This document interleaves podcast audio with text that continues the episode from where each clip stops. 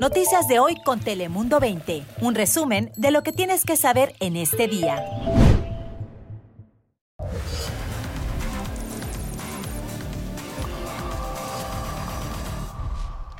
Hola, ¿qué tal? ¿Cómo estás? Bienvenidos un día más aquí a Dale Play. Te saluda Fabián Bouzas. Bienvenidos un día más donde aquí te contamos, como sabes, las noticias más relevantes de las últimas horas. Así que comenzamos, como siempre, con nuestro top 5 de hoy. Comenzamos.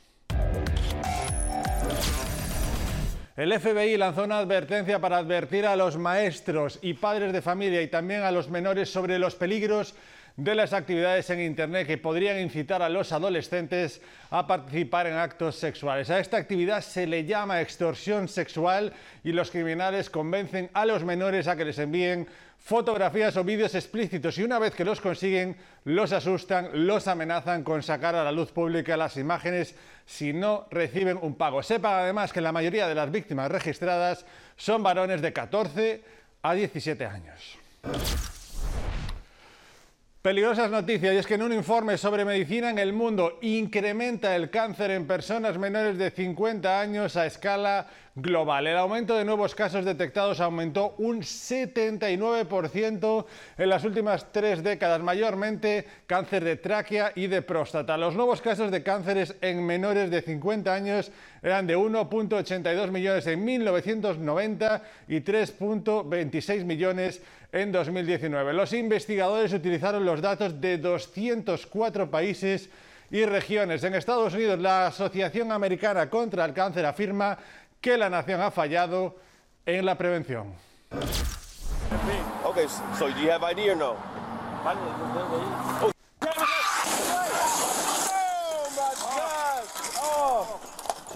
Y esto fue terrible en Los Ángeles. Una simple detención por un choque menor terminó en un auténtico caos. La policía estaba interrogando y pidiendo la identificación a las personas involucradas en un choque menor sin heridos y en ese momento es cuando un tercer vehículo se estrelló contra ellos. Dos peatones resultaron heridos. Una de las víctimas quedó en estado crítico. El conductor que causó el segundo choque fue detenido bajo sospechas de conducir bajo la influencia de sustancias prohibidas.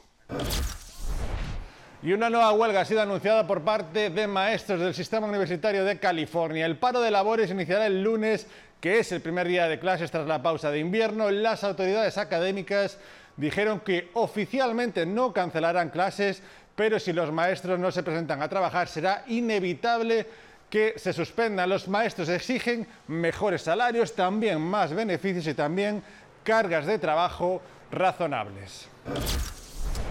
Y seguimos hablando de las tormentas de invierno que, como saben, afecta a gran parte de Estados Unidos. Se han reportado ya 31 muertes confirmadas relacionadas con las condiciones severas en la última semana y es que en parte ese frío y esas tormentas han afectado los desplazamientos por carretera. Más de 60 millones de estadounidenses están bajo alerta de tiempo invernal y también continúan los vuelos cancelados y fallas del sistema eléctrico en varias regiones del país.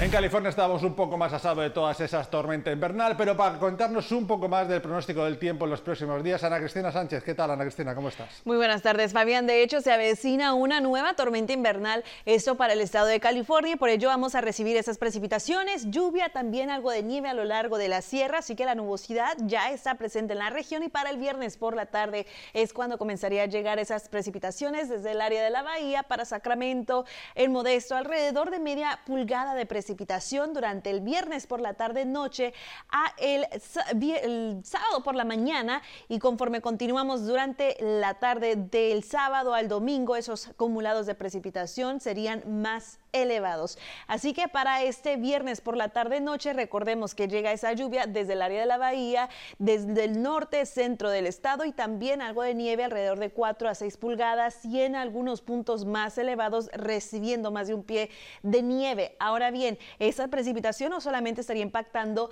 al norte de California, sino también al sur de California para este fin de semana. Las temperaturas para el viernes en Sacramento 61, Roseville 62, a lo largo del Valle Central temperatura temperaturas estarían oscilando alrededor de los 65 grados, en Merced 66, Fresno al igual 66, mientras que al sur de California también llega la precipitación, especialmente ya para el viernes por la noche a el sábado, y las temperaturas estarían oscilando en el rango de los medios 60 para Los Ángeles, Ontario 68, en lugares, por ejemplo, en el condado de San Diego, las temperaturas se mantendrán agradables en Ramona y El Cajón con máximas en los altos 60 y la lluvia llegaría para el fin de semana.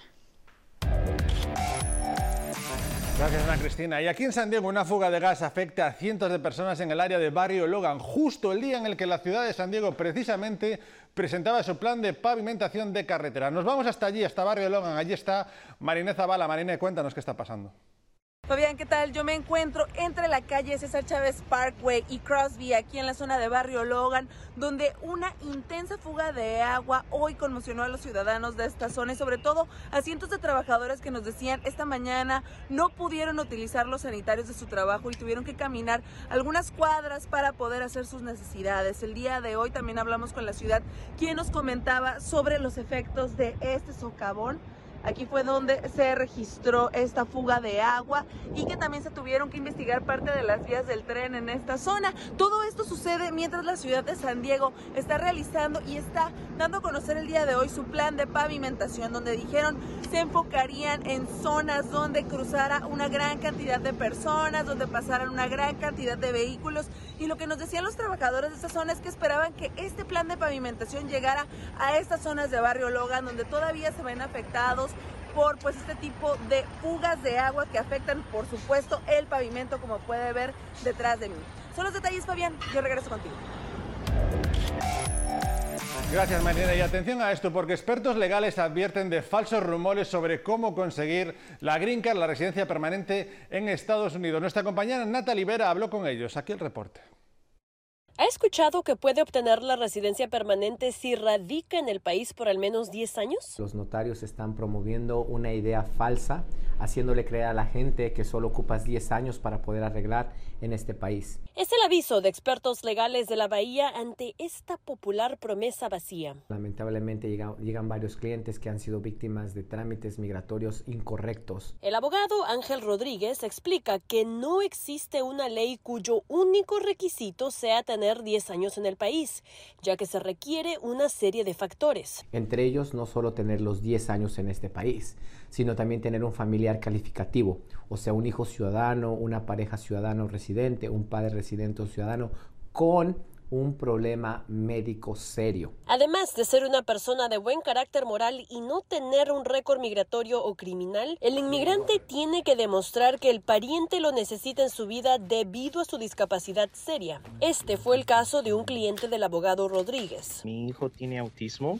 las consecuencias no las mide de qué puede pasar si se cruza la carretera corriendo. Luis comparte que él y su esposa lograron ser aprobados para la residencia permanente después de más de 10 años bajo estatus irregular en los Estados Unidos, pero el proceso toma tiempo. Ya para tener suficientes pruebas y todo, fue alrededor de unos cinco años. Abogados explican que el proceso puede demorar más de lo normal. Ahorita actualmente los trámites migratorios están congestionados debido al alto nivel de gente llegando a la frontera. Pero para Luis y su familia la espera valió la pena. El inmigrante mexicano dice que pronto tendrá la tarjeta verde en sus manos. Llega en dos semanas, en dos semanas, si no es que hasta antes, y pues me da mucho gusto, mucho gusto y me da mucha, mucho sentimiento porque se sacrifican muchas cosas.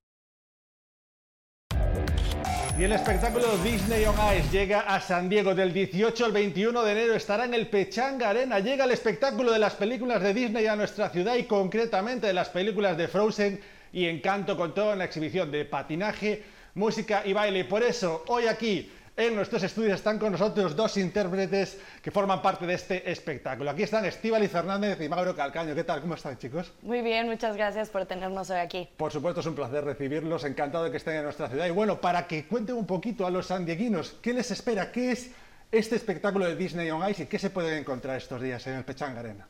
Pues eh, lo que más van a encontrar es un show súper colorido con estas dos súper diferentes culturas que hablan de la familia y la importancia de la familia.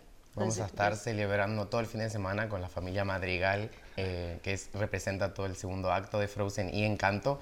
Eh, es la primera vez que esta película se está en display para este show y la verdad es un, es un cast diverso en talento y la verdad que es una familia llena de, de dones que van a estar soportando la comunidad de Encanto de Colombia, así que es, es, pura magia que vamos a estar viviendo en familia. Muchas horas de ensayo, años. Cuéntanos un poco lo que no ve el público, pero que ese todo el trabajo que hay detrás de, de todo esto. Claro que sí, pues son semanas, meses de trabajo y de entrenamientos personalizados para efectivamente estar fuertes eh, y para hacer estos actos aéreos cada día, cada show. Incluso eh, cuando no tenemos show también lo estamos haciendo eh, en entrenamientos para poder eh, mantenernos fuertes. Quería, ¿qué, ¿qué, esperan del público aquí de San Diego, de muchos latinos? Y, y, hablábamos antes, ¿no? De películas como Encanto o como Coco, que en los últimos años tanto Colombia como México han elevado el cine de Disney a la comunidad latina. Contándonos un poco cómo lo habéis vivido desde dentro. Y la verdad que es un orgullo y es un honor poder estar allá afuera representando en un país que no es hispano nuestra propia cultura. Y cada vez que salimos, a, en, tanto en Encanto o cuando vemos las performances de Coco, de Miguel también, eh, es verdad un sentimiento que no solo lo podemos compartir con, con la gente que realmente vive eso en su cotidianidad y es increíble cuando vienen a apoyarnos al show y vienen con sus banderas también, es, es, una sensación muy satisfactoria. Pues nada más, nosotros agradecerles de nuevo, invitar a toda la gente que recuerden Disney on Ice desde el 18 de, al 21 de enero aquí en el Pechanga Arena, uno de los mayores espectáculos llega a San Diego. Gracias Estíbales, gracias Muchas Mauro, gracias mucha suerte tanto en este acto como todo lo que os queda de gira por todo el país. Muchas gracias. Gracias a todos. Y acabamos con un poco de nostalgia, ya que la cadena de restaurantes Chuck E. Cheese anunció que trabaja en un nuevo show de competencias. Cada juego tendrá versiones super size de los juegos que se encontraban en los restaurantes como pinball, air hockey, entre otros. De igual manera, los competidores con más tickets podrán incluso canjearlos por premios.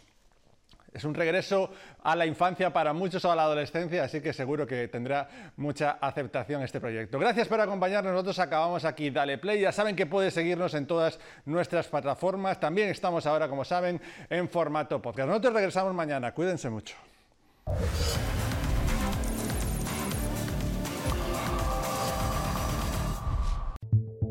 Noticias de hoy con Telemundo 20. Suscríbete para recibir alertas y actualizaciones cada día.